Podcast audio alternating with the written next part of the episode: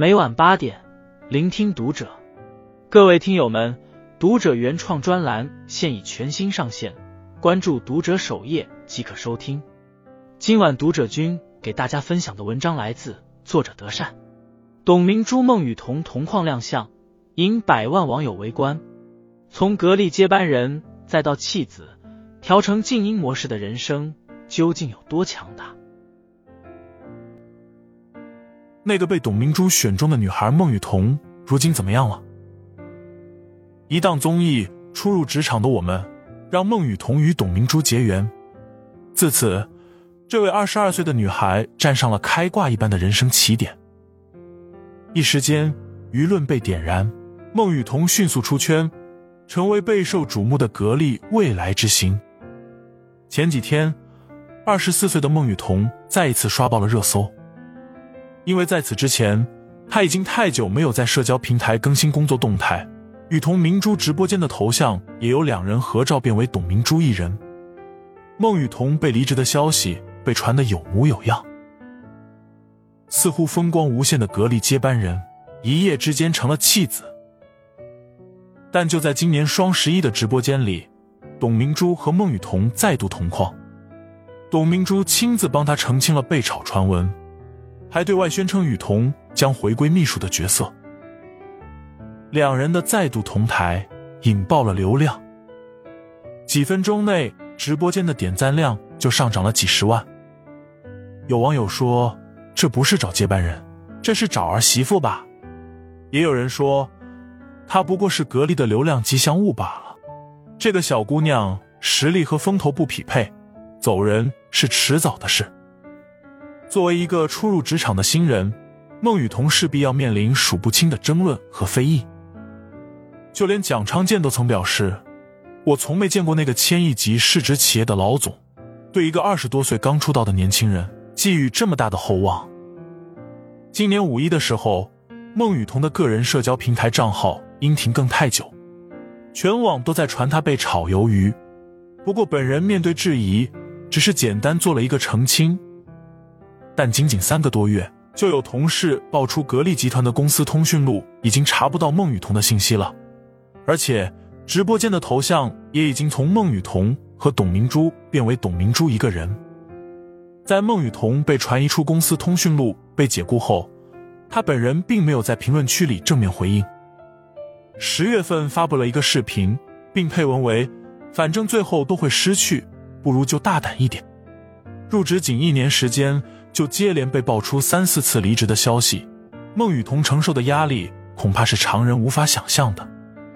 而一些网友对他非比寻常的关注和调侃，无疑是不得体的。跟着董明珠去乡村演出，一天一个地方热舞，被网友调侃被活生生当个网红在培养。好不容易适应了直播间气氛后，因为太过木讷，又被网友调侃活脱脱像个吉祥物。因为工作压力大，身材发胖，又被网友调侃为“胖若两人”，渐渐懂话。这一切对于一个二十四岁刚毕业的女孩来说，未免有些苛刻了。但是，面对网友冷嘲热讽的调侃，她似乎从来没有想过要反驳和解释什么，大多数情况下一笑了之。她选择把自己的人生调成静音模式，这让我想起初入职场的我们。综艺的一个桥段，孟雨桐在第一次考核中排名倒数第一，而且她的营销方案也多次被董明珠否定了。董明珠严厉的批评她：“你做的方案跟产品没有什么关系，只是单纯的搞笑，但我们不能为了搞笑而搞笑。”在排名倒数第一的情况下，又面临着主考官的否定，一般人恐怕早就阵脚大乱了。是不是领导不喜欢我？是不是在故意整我？但孟雨桐马上心态调整回来，给我时间，我能搞定。最后，他顶着巨大的压力和前面的不利开局，一遍一遍对现有的方案进行修改完善，出色的完成了任务，让董明珠对他刮目相看。正如董明珠评价的那样，我认可他的品质，人最可贵的品质就是要坚持。不要被外界的声音和诱惑而失去了自我。确乎如是。再强大和优秀的人，都会有面对困境和遭到质疑的时候。这个时候怎么做？是垂头丧气，还是怨天尤人？是急忙解释，还是方寸大乱？当周围嘈杂声越来越大，真正厉害的人都把人生调成了静音模式，专注于内心的追求，倾听内心的声音。先有千万人吾往矣的勇气，才会有出类拔萃于千万人的人生。孟雨桐的故事让我想起董宇辉。今年的双十一，新东方董宇辉的带货金额正式超越了小杨哥，晋升为抖音带货一哥。在这之前，他当了八年的老师，而在他刚开始接触直播时，曾被很多人骂长得难看。他也一度靠自嘲和幽默，才坚持了下来。《生活大爆炸》里有这样一段话：那些你独自一个人度过的时间，比如组装电脑或者练习大提琴，其实你真正在做的是让自己变有趣。当有天别人终于注意到你时，他们会发现一个比他们想象中更酷的人。董宇辉出身农村家庭，家境贫穷。大学的时候就自己挣学费，有一次出去兼职被出租车司机坑了路费，他只能走到学校。走到学校却已经错过了宿舍的关门时间，一天没吃饭的他从背包里拿出几个瘪了的面包，和几只野猫分享了食物。那晚，他又一路从长安县走到西安市区，天已经亮了，他要开始第二天的兼职，他没有抱怨。而是总会想起那夜的漫天星光和一路歌唱。后来，新东方开始转型线上直播带货，董宇辉也遭遇了低谷期，已经严重怀疑自己的价值。大家不买东西，我讲古诗、文学、哲学，他们提不起兴趣。九块九的福利品我都卖不出去。那段失眠的日子，他总会骑单车绕着北大一圈一圈的转。赚的多了，也就调整过来了。卖不出去货的凌晨，董宇辉就在屏幕前和大家聊天。他才知道，直播间里有毕业找不到工作、焦虑睡不着的研究生，有半夜给孩子换尿布、坐在沙发上需要冷静的中年人，还有年纪大等孩子回来陪的老人。他看到了众生相，也看到了自己为之坚持的事情的价值。六月九号那天，直播间炸了，从个位数到十三万人在线观看直播。董宇辉用了半年，他用一句诗形容：厄运向你袭来的时候，你没躲，有一天好运就会撞得满怀。很难想象，一个高学历的大学毕业生，一个承载全村希望的年轻人，一个拿着年薪二十万的英语老师，会选择去卖货。几乎没人能迈出这一步。不逃避现实，不避讳痛苦，却又不失浪漫。从教师转变为售货员，二十年前烈日下田埂里那个帮父母劳作的农村孩子，凭借不服输的劲头，留在了繁华的首都北京。在面临种种非议的时候，和孟雨桐一样，董宇辉把自己的人生调成了静音。谁爱说，就让他们说去吧，没有太多解释。也没有太多自证清白，流言蜚语就当是清风拂山岗，诋毁谩骂只看作是明月照大江。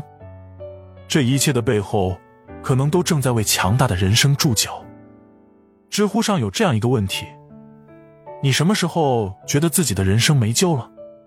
下面的回答五花八门：高考失利没考上大学，只能去送外卖；考研三战失败了，志愿上不去，调剂走不成。听父母话，在家乡找了一份稳定工作，可是这不是我想要的生活。生而为人，个人有个人的路，个人也有个人的晦涩和皎洁。但生命是流动的，你的生活也只能由自己把控。每天只会忧伤抱怨，却不去改变，你想要的永远不会到来。网上有一个词叫“专升天”，只从专科学院出来的学生，靠着一步步的努力。考上顶尖学府继续求学，山东小伙何世豪就是专升天中的一员，书写了一出从专科院校一路逆袭到斯坦福大学攻读医学博士的好戏。十年前，何世豪还是一个浑浑噩噩的专科生，大部分时间花在打游戏和玩耍上面。那一晚，他正在为即将到来的四六级考试准备。没想到，其他舍友却对他这一举动意见很大，认为他学习的灯光打扰了他们看恐怖片的氛围。他和舍友大吵了一架，舍友一气之下将何世豪的台灯摔在地上。这一摔，让何世豪彻底清醒了。他明白自己和舍友不是一类人，也不能像他们那样得过且过混日子。他决定要认真备考专升本考试。从那天开始，他几乎每晚都要看书，看到凌晨五点才腰酸背痛的回到宿舍。舍友们笑话他脑子有病。为了嘲讽他，还起了一个和五点的外号。在别人的孤立下，何世豪渐渐成为了一个异类。但也就是在这样的环境下，他通过了专升本考试，如愿考入了泰山医学院。本科毕业后，他又考到了首都医科大学攻读硕士和博士。导师并没有因为他的低学历是专科而区别对待他，反而对他格外器重。本可以顺利就业的他，注意到了斯坦福大学的招生通知，他着手开始准备起来。最后顺利通过面试，成功搭上了去往旧金山的飞机。从专科到斯坦福，何世豪无疑是勤奋和坚毅的，但更可贵的是他遵从内心，不惧被孤立，屏蔽了一切干扰的声音，选择逆天改命的勇气。有些鸟注定是关不住的。他们的每一片羽毛都闪耀着自由的光辉。电影《飞驰人生》中，过气车王张弛因为飙车被禁赛，在禁赛的五年里，他每日都在脑中练习，只盼着有朝一日可以重回赛场。一千八百五十多天，一天二十遍，他在脑海中将一条路开了三万多遍。正是这每一遍默默的坚持和练习，都让他的坚持有了意义。隐兵十年。热血难凉。当你内心坚定的认为自己能把事情做成，无论周遭有什么样的声音，你都可以反观初心，不盲从，不焦虑。让我们成长的，也许也正是那些深夜流泪的时刻和那些默默积淀的寻常日子。敢于将人生调成静音模式，是一种境界，更是一种智慧。希望每一个认真生活的人都能将嘈杂和喧嚣抵御在心墙之外。将人生调成静音，如草木对光阴的钟情，不言不语，不声不响，却尽是时光之味。以此共勉，送给每一位认真生活的我们。关注读者，感恩遇见，听友们，我们下期见。